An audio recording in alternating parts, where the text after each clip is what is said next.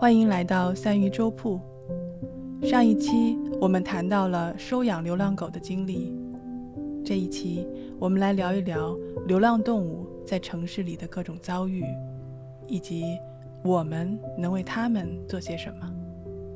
让我们一起走进三鱼粥铺，来倾听普通人的喜怒哀乐。哦，这回好了，那我就说一下哈，在我日常我见到的流浪狗，嗯、基本上就两种，一种就是日常在外面流浪被发现的，就像我以前在还没有搬家的时候，呃，以前我们那个小区和另外一个小区一墙之隔，那边有一个流浪狗，我以前不知道它是个流浪狗，为什么呢？因为看起来就是它还挺漂亮的，就是头特别大，像猪头。我以为就是这种品种的狗特别可爱，我还挺有意思。然后稍微走近点，它就跑。结果它一跑，我一看这个身体的侧身儿，那个肚子绝对不是一个正常生活的狗该有的，几乎紧紧就贴到这个后脊梁上。然后我我才知道，哦，这个狗是个流浪的。然后它那个头，呃，头上有绳，就是脖子上有绳子，就是。也许是在它小的时候，它是脖子上拴着这个绳啊，然后丢掉的；也许是中途有人想抓它，拿这个绳勒它，它跑出来了，不知道什么原因。反正这个狗就因为这个呃脖子上这根绳，它头已经变形了，肿大，然后身体又非常瘦弱，就是肯定是吃不下东西嘛。它我后来学会观察流浪狗的时候，就是能发现有个别的那种体质很好的流浪狗，它吃什么呢？它那个呃毛色哈都不会太离谱。有一些身体不好的流浪狗，那就毛发凌乱、枯槁，但它不会，它毛色反而很亮。所以说，我就没有以为它是这样。但是不管是哪一种流浪狗，现在一眼就能发现，你它你看一看，它对看人的这个眼神，它是惊疑不定的，见到人是非常戒备的。如果是这种情况，啊，百分之九十吧，就是流浪狗了。因为基本上这种情况都是挨过打。像我后来因为一点点在是注意到流浪狗的时候，呃，还接触到离我这儿比较近，呃，青岛，青岛有一个流浪狗救助站，叫于军救助站。大伙儿如果感兴趣，可以上去搜一下。嗯，它这个是所有的救助站几乎都是。个人行为、民间行为，然后是没有政府支持的。呃，以前听说烟台有过一个，后续也是不了了之，然后弄得特别惨，已经达到了狗相食的地步了。哎，这个这个话题太惨。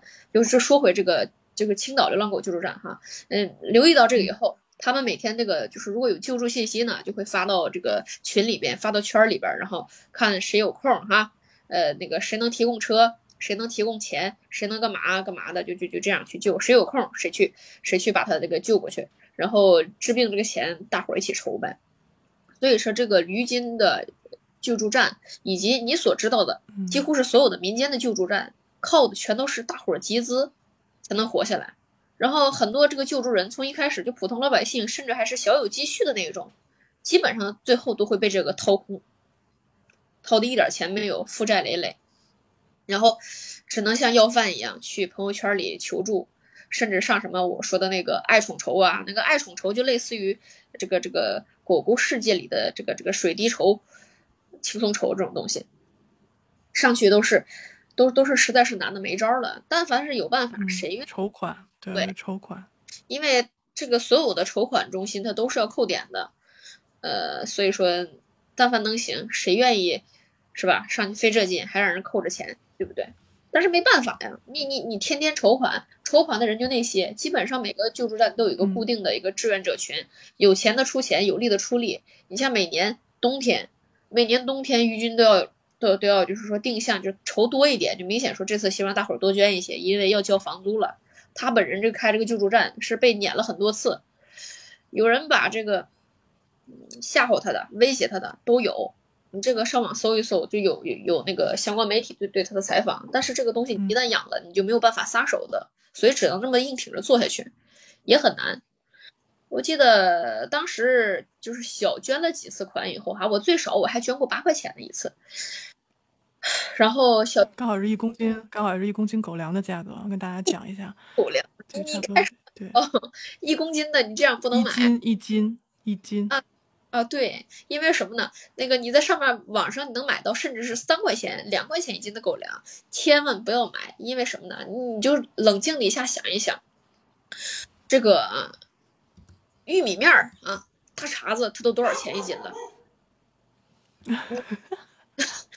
我听到椰子叫，是椰子吧？啊，是椰子。嗯然后他可能听见这个门的声音了。啊啊，不好意思，我就我就我我去看一下哈。哦，不好意思啊，大家，现在我们中断一下这个访谈。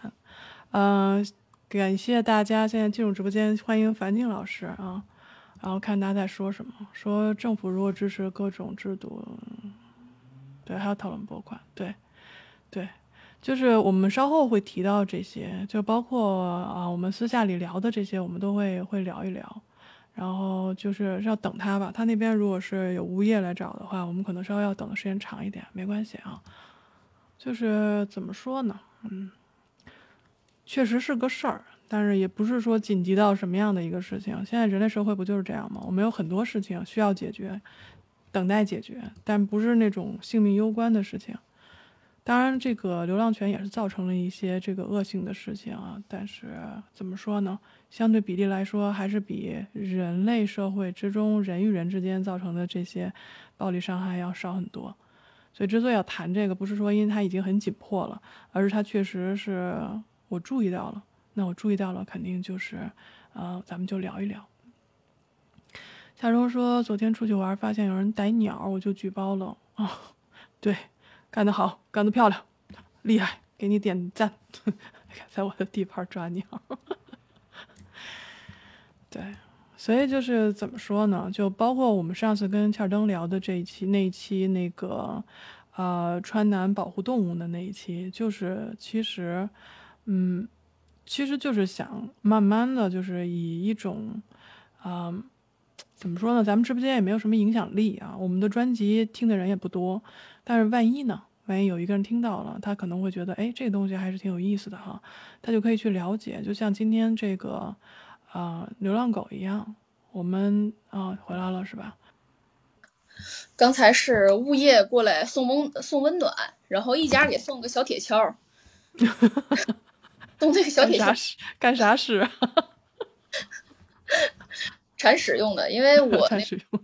对对，因为我们小区里其实很多养狗的，他都不那个什么，养了狗他不铲屎，遛了以后虽说是都在，就是说基本上都排在那个呃土地上，也有个别不讲究的去给那个就是拉到水泥地段上，或者是放到那个呃那个花坛边的那个那叫什么？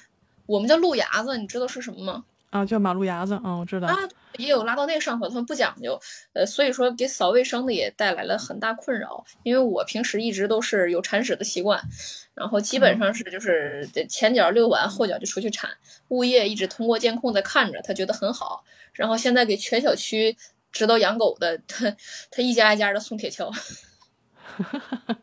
啊，谢谢樊宁老师啊，樊宁老师破费了。啊，那行，那我们就接着回到探知为什么这么调皮啊？呃，我们接着回到刚才的话题啊，就是这样，因为这期可能剪的要比较多一点。好，好，那我接着说吧。我在那个居住站看到的惨象就是这个样子，就是什么没有没有钱，然后这个狗每天的消耗量又很大，呃，条件就是说有稳定的，就是说资助人的，像你像群里群友比较慷慨的那种救助站呢，这个狗还能吃上狗粮，当然了，肯定是很便宜的。他们找那个狗粮厂商批发价哈，呃，就是大概是五块钱一斤能拿到这个价格价位的狗粮。嗯然后让狗这样吃，虽然是它太便宜了，也不会太有不会太好的，起码能保证说是不会是拿那种垃圾来压制的狗粮，让狗吃出问题的，对吧？嗯它基本上就日常就这样生活。然后当时我是对它也是将信将疑呀、是吧？因为接触这些多了，也知道有些人就是喜欢拿这个敛财，所以我去了那个，我故意没打招呼。于军都说了，说每就是要是来人的话，哈。提前打招呼，提前预约，然后他好安排。那我就引起警醒了，你安排什么呀？是吧？所以说我就故意没有打招呼。然后七拐八绕的，终于到了那个救助站。然后我一去，他一看我就是没打招呼去了，他说：“你这样你扑空怎么办？有的时候你有的时候我我可能就不在，怎么怎么怎么地的。”结果我一进去看哈，人家真的是我小人之心了。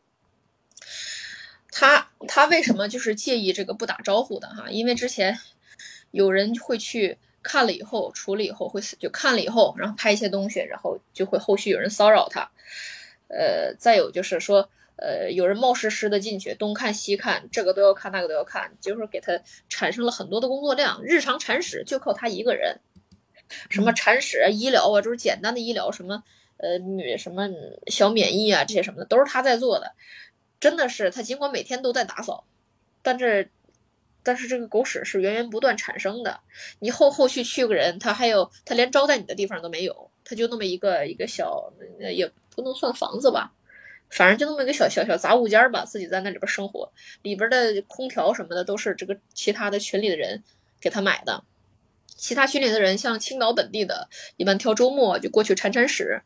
呃，那个送送东西啥的，就基本上这样。他反感的原因，因为很多人哈，打着那个什么，打着说过去看的名义啊，可能就是发个圈炫耀一下自己有爱心，然后去添一圈乱，就完事儿了。还有一些上来就就是就像审他一样，问东问西的，等等等等。然后还有一些人就进来，就是说。就乱摸狗啊，等等等等的，反正是给他带来一些困扰。他一走了，这他的工作量都增加。然后呢，还有一些人来的时候，如果他不在啊，他们就认为，那你这个地儿骗人，我来了你都没人。那实际上咱们正常理解的话，人家还不许出去买个生活用品嘛，这是很正常的事儿。呃，反正后续我进去看了以后哈，看到里边狗狗的样子，真的是和和他发的是一模一样的。然后包括之前筹款正在收治的狗哈。也也也都得到了一个还算不错的一个对待，然后后续我比较关注的一个一个狗叫，是一个大白熊犬，我在那儿也看到了，它就是特别惨，是于军他们是最早在别的志愿者在海滩上发现的，青岛哪片海我不知道，海滩上发现这个狗后边两条腿被人齐齐的砍断了，因为如果这是正常外伤的话，是被车撞，它不可能那么齐。一看就是被刀整齐的砍断的，断口非常完整。然后，嗯，所以说我对它额外关注一些，加之它确实有几分像我的小布丁。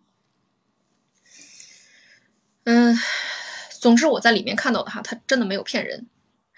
有些东西说实话我们也不敢去问，比如说你这个，呃，我们比如说今天说捐款哈，捐到，比如说捐一百块钱，我这一百块钱去哪儿了？他告诉你说，只要你愿意，他随时给你出示这个流水账单。但我们这些群里的人，谁也没好意思问过。那你的生活费从哪儿来？这个东西我没有问，我也没有问过。但是我觉得这个，如果说是一个月，说你说你给给我五六千块钱，你让我天天住在那儿干那活儿，我肯定不干，我也干不动。所以说我就没有没有必要过分苛责。起码就是说，呃，日常能做的他已经做基做本的很好了。那些狗都得到了不错的对待。然后我就觉得我小人之心了，我一开始就是怀疑他这个图什么的，包括地址啊都是假的，我是猜错了的。我基本上那个看到的这个流浪狗里的基基本上什么类型，大多是因为是老病，甚至是因为什么说怀孕，就把狗给抛弃掉了。然后还有一些，你这些起码还是因为利己性的哈，我我我理解。你说是老了，你说我负担不起，病了怎么地的，你都还有一个就是说人性自私的一个选择。但是有些像这个大白这个样，他砍腿的我就不懂了。你砍腿是你砍腿是什么意思？还有往往这个狗眼睛里滴五零二的，有一条小狗就叫五零二，就是因为他们救助它的时候，它的眼睛被人滴进了五零二。还有身上那个射箭头的，然后被打断腿的。然后被拖行的，再还有什么爪子被剁掉？这不是腿哈，是爪子被剁掉的。哎呀，各种各样惨象，你去了你都会觉得真的是，哎呦，就是人哈，人性之恶，要不说人嘛，神性和兽性兼具的动物。呃，基本上你你这个我说的这些东西，你随便上哪个救助站搜一搜都能看到。并不少见。那咱既然说到这儿，我就说一说我所见过的这个救助站的，呃，水分吧。就不是首先不是所有的救助站都是真的搞救助。那你如果说，嗯，我我就想贪点钱，我收了十块钱的善款，我自己吞了五块，剩下五块给动物买粮，那我觉得这个虽然让人不舒服，但我是可以接受的。但是有一些就很恶心了，我就不说地址了。那个地方它是还是某一个官方单位的某个小领导，他呢去一直天天在朋友圈里发这些东西，又号召大伙儿捐款呐，又说狗狗需要什么呃这个这个凉棚啊，又干嘛干嘛的。他不是开救助站的哈，他就是呃。那个地方有那么一个，说是官方态度模糊、很暧昧的那种，说支持又不是支持那么一个地方，我都不知道在哪儿。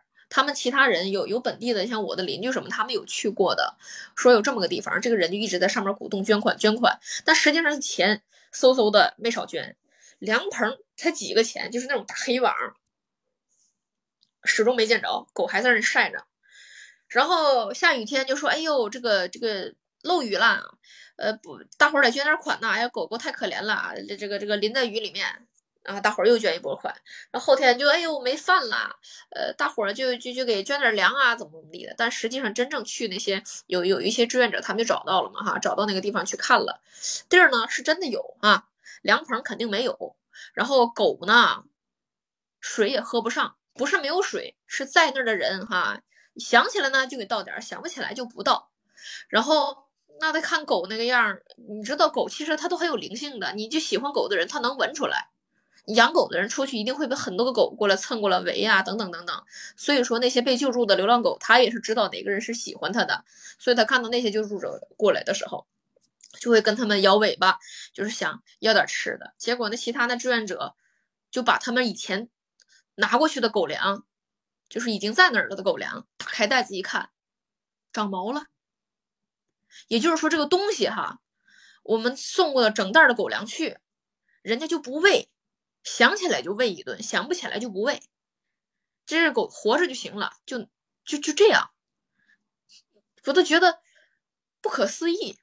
还有一部分救助站是什么样的？就所谓的救助站，你在网上看到的，它不一定是真的，它很可能就是到了其他地方的图，然后剪辑一下就就出来骗钱，然后事后你一问。这个地儿根本就不存在，还有一些说那个有一些会跳到各个 QQ 群、呃微信群里面，然后说我们这儿有名犬去就需要救助，然后你你你你谁想领养就联系我哈。结果你去加他呢，联系他，他就说那我得知道你有没有诚意啊，你伤害狗狗怎么办呢？让你交保证金。好，你交了保证金了，然后他就会有各种名目的让你继续交钱，然后交的不肯交了呢，他就把你踢掉。就这样去骗钱，所以说这个你你如果是不是肉眼见亲眼见到的哈，这个真的是不能十足断定。再又说到这个，你最初看到那个爱宠筹，这个东西也有造假的可能，确实有一定的可能。但是整体来讲，他既然能提供站里的这个具体的地址、联系方式哈，个人信息都贴出来，那我觉得他还是相对比较靠谱的，对吧？那你起码说，我不至于说我我放一个图，随便找一个图，然后把我个人的这个东西，呃，个人信息发出来，让你去人肉我，对不对？他就算是经营的不够好，或者说照顾的不够妥帖，但是起码他真的有这么一个东西，对不对？而且人家那边上面捐的这个钱会直接，呃，就是说会直接变成粮，在那爱宠上、爱宠筹上。直接变成粮，然后捐过去，估计会经过一些扣点呐、服务费啊什么的，然后最后到他们手里。因为于军也在上面捐过一次，就是那个不是不叫募捐过一次，然后说是确实是挺靠谱的，也来找了他们去，呃，要一些核心的哈信息等等等等，然后才给你发布。所以说，我就默认他是靠谱的，基本上每次见到以后，呃。他每次会发一些推送什么的，我也不敢看，基本上就是快速拉到底方底下，然后有个收款那个码，然后我就简单，一般捐个呃十块、二十块的时候都有，那钱宽的就多捐点，没钱就十块，呃，就看一看这个地儿我捐没捐过，如果捐过的话，我再自动进入下一条，我就捐那一次，然后就赶紧关掉，不敢看了。嗯，哎，这个就确实是这样，因为我本人也是。呃用过这个的，因为是也是通过它的链接嘛，去去捐了一下，然后包括咱们这个直播间打款啊，这些也都捐过去了。就是就是可能大家觉得这个这个主播嘛，都是是来这个就是作为职业的，确实是，但是就是很多时候，不光是我们为什么来做主播，为什么来这个筹款或者怎么样，就希望大家能够就说。真的，如果看到流浪犬，那哪怕你也打一个电话，啊、跟警察说，啊、我们这边有一个流浪犬需要救助，哎或者是怎么样，对，打断嗯，这个这个真不行，千万别这么干。为什么？拿别地儿不说吧，哈，就说我们这个地方，你如果打给警察，警察会不会来？当然会来。这个狗不一定会得到救助，它也就不知道怎么回事了。反正你见不着他了，哦、所以其实哦，那我知道了。嗯，所以就是很多时候城市里面救助流浪犬，其实正是因为我们政府没有立法和监管的这些措施，所以导致我们一般普通人想要救助的时候呢，也没有说一个完整的一个救助机制，啊，也不知道就是说城市里面有哪些机构是可以打电话通知的或者不可以的。也正是因为这个原因呢，我就去查了一下，就是现在看，就是在这个，无论你是做问卷调查也好，或者是怎么样，嗯，通过民众这边就收集信息也好，其实现在基本上有，呃，可以说是大概有三种解决方案，就是大家提议的。那一种呢，就是说，呃，只要是看到流浪动物，最便捷、最有效的方法就是完全清除掉，这是一种，就是扑杀。还有一种呢，就是说政府立法。但是这个政府立法这个事儿呢，是一个长时间的一个一个问题，因为它需要去去看它到底需要这个成本是多少，所以这个一个是另外的是，一个是说靠扑杀，一个是靠政府，那还有一种就是只能是说，啊、从根源上去去看，就是相当于一个比较中庸的方法，就是说，嗯、经过大概统计，不完全统计吧，大概百分之九十多的流浪犬可能都来自于弃养。弃养的这些家庭的宠物，所以很多人就说应该从这个从主人的那个就是叫什么饲养，就宠物饲养者来说，要从那边开始抓起，从源头抓起可能会更有效一些。所以我我不知道现在就是从你那边听能能听到一些关于这种，比如芯片呀、比如注册呀、比如说罚款呐、或者这种，你有没有听过？这种的话，在个别城市有实施，但是一直实施的不到位。我前阵子看到，如果没记错的话，好像是西安就有一个已经就是说打了芯片的萨摩耶，然后和主人出去玩的时候，然后他先一步要回家，就是一个小区里嘛。呃，这个萨摩耶不是太聪明的狗，然后他就找错单元了。有人就看到说，嘿，这有，呃，不明狗，不不知道哪儿来的狗在这儿呢，就打报警了。报警了，然后派的来是辅警还是怎么回事儿？呃，我我我记不清了。然后问都没问，直接就把这个狗活活打死了。你知道这种狗是非常温顺的，它就血乎乎的在那块儿，然后一直扛到扛不住死了。后来尸体叫人带走了，据说是某一个是工人带走了还是谁带走了，说是能吃。所以说这也是为什么我说不建议报警。首先你报警了。就像这个飘飘的老巢说的，他没有正式的机构，你报警了，那那就算是都有责任心的警察，你把他带回去，他交给谁呀、他局里哪个部分管的？没人管。所以说你你报警是没有用的。那作为普通人，我们如果想救助怎么样呢？一来就像我说的这种，如果见到的确乎是管的比较严的这种募捐机构哈，能捐杯奶茶钱就捐杯奶茶钱，不用非得捐多少，毕竟这个是个挺庞大的体系，而且这个进程也得长。那日常呢？你想见到这个，如果你见到流浪狗的话，那最理想的办法就是说，真的是只能说是自己是能救就救。如果呃有养狗的准备的话，愿意接到家里的哈，那那那可以试一试。如果没有这个准备也不要紧，你可以随身带一点狗爱吃的东西，比如火腿肠，然后备一点狗粮，然后随身带着个水瓶。就像我在这边天最热的时候，我和我我和我先生，我们俩然后一人提了一个。二十斤的一个一个那种像过去的酒桶带小瓶盖的那种，一人提了二十斤的酒桶，然后把我平时吃外卖攒下的外卖盒子，然后带着，走到一个垃圾就是一个垃圾点儿，像那个就是垃圾桶很多那种地方，走到一个那样的地方，我就放一个，然后往里浇上水，起码保证他们有口水喝，因为夏天最难的就是水的问题，冬天最大的问题就是食物的问题。然后咱也不知道这些狗子住在哪儿哈，能做的就是这些。呃，有条件呢就给，呃，有条件呢就给去治一治。但基本说实话哈，对于绝大多数人来讲，这是个挺沉重的负担。你不是随便一个人说我就能拿得出，随手就拿出几千块闲钱。尤其现在年轻一代，他都是不攒钱的，他不是想不想的问题，他是真没有。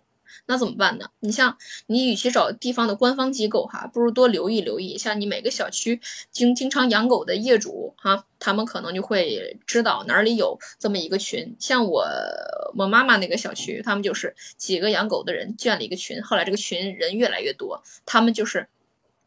一起救助狗，每个人捐的也不多。遇到这种新的情况，不管谁发现的，大伙儿都你三十我二十，这样一点点的去给人照顾。钱宽一点的姐姐里边有个姐姐，呃，条件比较好，她还专门租了一个一个一个地下室啊去养狗。她投入的更多，大伙儿就真的是爱狗这些人，他们都不会太计较你多了我少了。然后他遛完自己家的狗，还会去专门去遛这些狗，这些狗。呃，这个这个这个生孩子什么的，他他都是，就是说有钱的时候哈，就是说就送到医院去生。如果条件不好的话，那那那你就是自己学着接生。然后缓缓过来第一件事儿就是给这帮狗狗狗绝育，绝育能最大程度上保保持这个东西，因为狗狗它有繁育这个天性嘛，是吧？你人都不能克制天性，狗自然也是不能的。所以说，你绝绝育是。一定程度上能避免这个数量越来越多，因为狗狗一年可以生几胎，这这这就是这个问题。呃，所以说，如果说我们普通人能做的就是这些，水粮，然后再有就是家里有车的，留意留意看看，尤其冬天冷的时候会不会有狗哈，在这车里躲就是呃躲风什么的，就避免一下这个事情就好。如果说是呃，尤其的时候开车，有些狗会在路上乱窜，反正千万小心一些。目前想到的也就是这些了，因为绝大多数人 都不是有钱人，对不对？你真正有钱人忙起来，人家也不一定会留意到这一点。我们能做的就是这些，身边的这个真正靠谱的这个所谓的也谈不上机构吧，只要你想找，就一定有。你慢慢加群，一定会找到这么一个团体。你说我能力不够去救助一个，比如说受伤车祸的狗狗，那么大伙真的会一起想办法的。我以前就知道，就是我我们这个群最初我也是不知道的，后来还是其中其中的一一个姐姐，我去她家买瓷器，无意间聊一起聊起了这个事儿。她说啊，她说咱小区有啊，我们都在这个群里呢，怎么怎么着的。所以说你不妨留意一下这些地方。就像说国内没有立法，所以官方机构你这个就不要指望了。唉，对，就像探知说的，说那个有些事情不能总盯着政府。还是要依靠这个爱好者自发组织。其实这个就是，就是怎么说呢？我看到一种说法，就是说保护动物其实属于较高的一种道德层面的，所以就是很多人说法律就不应当去考虑，呃，不应当。不能说不应当吧，就说他可以不去考虑流浪动物的保护问题，而且还有一种说法呢，就是呃，老巢也跟我们我们下边聊过，就是他认为呢有一种说法，就是大家可能不太注意的是，为什么流浪犬会越来越多，流浪动物会越来越多？他说有可能是就是我们。啊，人类城市里面的这种规范，比如说你的就是呃过度的浪费粮食啊，就是造成他们可以有一个相对能够生存的环境，所以造成可能流浪犬会多。这是一种我们在就是在讨论不同的问题时候，他提出的一个观点。我觉得是的，我觉得他是说的是对的，因为他是从这个流浪犬生存环境上来去考虑，说他们为什么可以生存。那么另外还有一种就是我们延续这种这种。想法往后再说呢，就是再往后延展开来，就是其实现在城市化的程度越来越高，嗯，也就是说，随着这个城市化进程，它更多的高度城市化的城市出现，这种超级城市的出现，它其实是可以在在一定程度上解决流浪动物的问题。为什么？因为它的生存环境可能不太适合它们了，所以这也是一个思路。因为咱们为什么要讨论这个问题？不是说我们今天在直播间一讨论就能讨论出一个所以然来，我们就是想借这个机会来聊一聊这个事儿。大家可能通过我们听直播间的这种，呃，聊天和听我专辑的这些这些聊天，我们都可以有一种想法，就是说意识到说，哦，我身边有这个问题，那我。在以后有可能遇到的一些情况下，我就可能会多考虑一步。所以就是怎么说呢？就是给大家提供思路吧。我是做专辑，我也是，就是说，就是为了给大家提供多一些思路，而不是说我们是为了真的是通过这一个直播间就能解决很多问题，不是的。嗯，像现在探知在下面说，说是呃，可人们可以建立互助群，相互监督啊，相互帮助，然后设定呃。定点的投喂点，另外还要进行文化上的宣传，把给小动物献爱心标装包装成一种很时尚的事情，就像欧美把环保做成一个很时尚的事情。对，其实就是怎么说呢？探知的意思就是说，我们民众是需要教化的，很多事情就比如像随地吐痰这种事儿哈，大家以前就就很习惯了，后来觉得这个不这个事儿不对，你不能随地吐痰。慢慢慢慢一段时间教化之后，大家不吐了，对吧？坐这个扶梯上去，大家站左边还是站右边？这个一开始不习惯，哎，过几年也就一两一两年，最多三年也就习惯了。所以这个确实是确实是这样的，就是其实还是一个倡导，一个社会倡导的一个问题。就像那个可能，就像在我个人的，如果我这个也算救助的话。那就会先说这种救助吧，在我个人的这个救助过程中，就有人会说有什么用呢？那你今天管他一顿饭，他明天他不还是挨饿吗？那我觉得不是这样的道理。那我我记得有一次我听我听到一个就是说话很激烈的人，我就挺生气的。我说那你反正你早晚都要死的，你干嘛不今天死了，浪费那些粮食干嘛？他就很生气。我觉得这是一个道理啊，不是说他明天啊我遇不到他了，我喂不到他了，我今天我就可以由着他挨饿。对不对？我我我能力以内，我给不起狗粮，我给个馒头不行？我我给碗剩饭还不可以吗？对不对？我今儿吃不了这个东西。你像我以前吃我吃骨头，我是最爱吃脆骨的。我现在吃到嘴里的脆骨，我一定是一定会再吐出来的，装成一小包。我以前在单位食堂吃饭的时候，我这脸皮可厚了，我都上人家那个桌子上去捡人吃剩的骨头，到时候把这个脆骨抠下来，装成小袋儿，然后找到哪个就是说。呃，垃圾投放点儿哈，因为一般垃圾投放点儿都会有狗出没，然后我就往那个地方放，让他们能吃到。就像你刚刚说的这个，呃，这个成，就是说，呃，也也不知道是哪位朋友的这个观点，说是。呃，浪费，浪费，这肯定是一个问题，这也是从侧，这这也是确实一个原因。但是我觉得本质上原因还是因为不是因为有食物，而是因为它本身先存在，它才会去找食物，才会去挑食物过剩的地方。你像那个切诺贝利，最咱们被被人类抛弃的那个地方，人不在的地方，没想到那个地方狗，它们食物是非常匮乏的，但是它们生活的非常快乐，而且繁育的非常多，所以这也解释了食物少，嗯。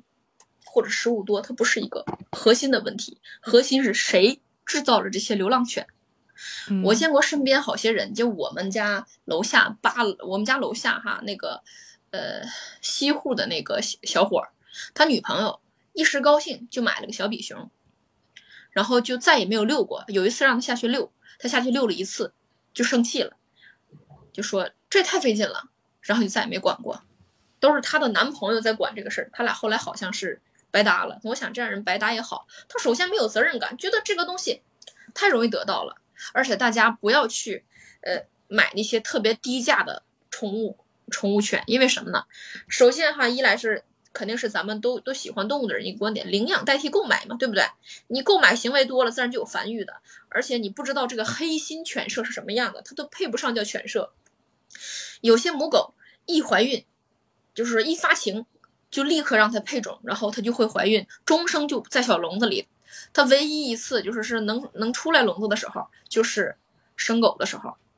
有些狗已经达到什么程度了？因为连续的不停的生，它那个骨头已经脆到你拿个筷子一戳，它这个会骨折，就达到这个程度了。所以说，有如果你能在朋友圈里看到那个什么呃两百块的比熊啊。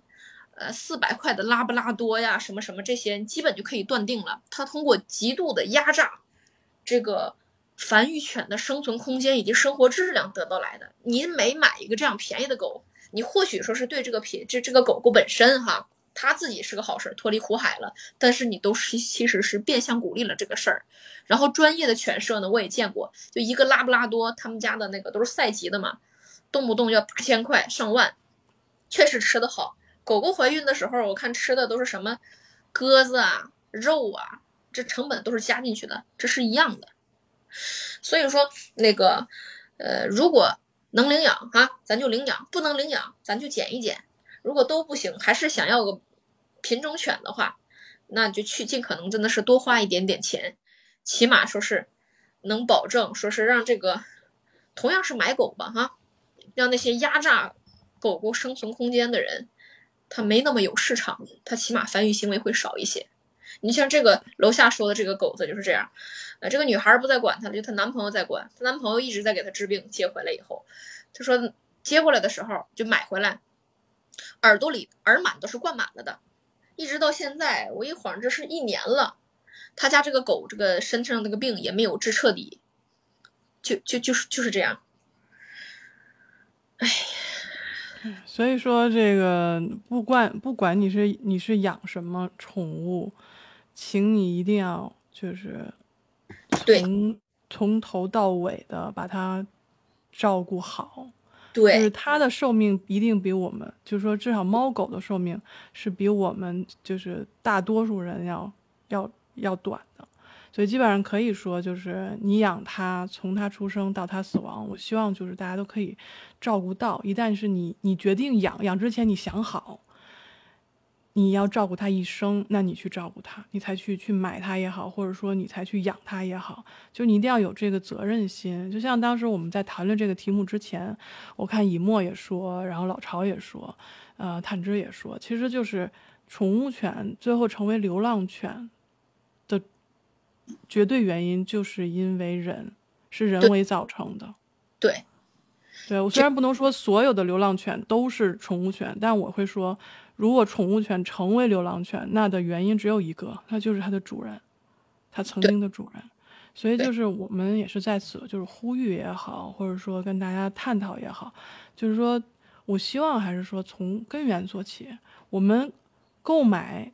最好是说，当然我们就进一步了啊，就是呃领养代替购买，这是一个比较，就是近近几年来说比较比较实行的这种，就是也是一种教育也好，思维方式也好，就是大家可以不要再去购买，就是呃宠物，而是要去这个领养这些宠物，因为他们真的需要一个家。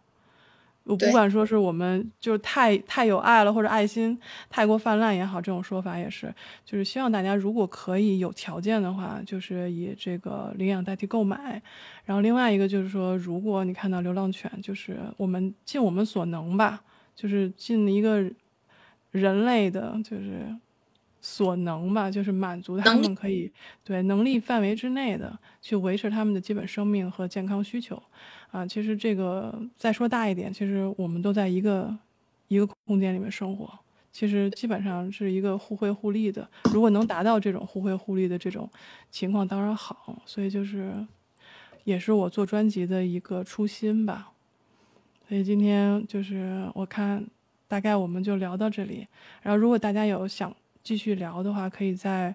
啊，我直播间留言，或者是在我的这个私信里留言，包括专辑出来以后，大家听到了，如果还想讨论的话，我们可以再出一期，这个都是没有问题的。因为我知道我们直播间有很多人都喜欢动物，也都养动物，也都遇到过这种，啊，比如说流浪犬啊，或者是弃养动物的这这种。因为之前我们在做这个，呃。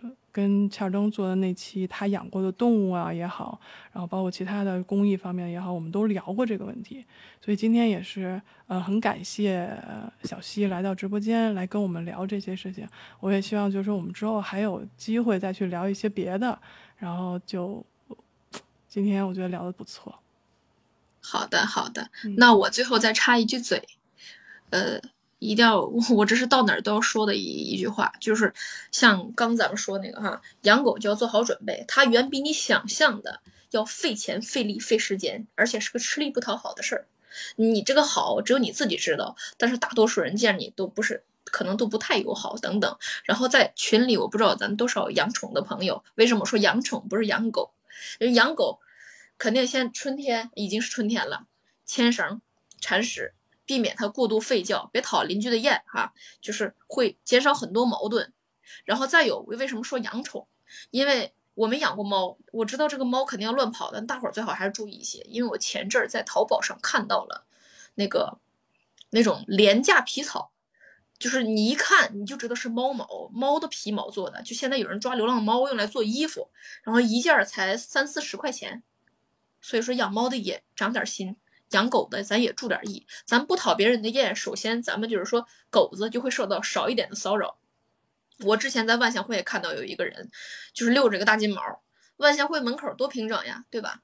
人大金毛在那扑哧拉了一破粑粑，它那主人是个小青年儿，抬头瞥了一眼，就很淡定的，就是领着狗离开了，也不牵绳。呃，这这种事太多了，说起来估计又要又得一个小时。所以说，就说到这儿，所有养宠的朋友哈，就是我我因为小布丁的事情，我这已经吃过一回亏了，千万千万。做好牵引，真的是狗狗的生命线。龙头能带上，咱就买一个；还有投毒的啥，咱就避开了，是不是？好，我就说这些。好，谢谢小溪，谢谢小溪。那我们今天的访谈就到这里，呃，感谢大家的收听，今天我们就到这里了。感谢你收听到这里。如果你对这个话题感兴趣，欢迎在下面留言，或者帮我们分享。如果你喜欢访谈的氛围，也希望你可以给我一个关注，并且来到我的直播间跟我们一起畅谈。三鱼粥铺直播时间是北京时间每天下午七点，我准时恭候大家的到来。我是林恩二二幺赫兹，咱们下期见。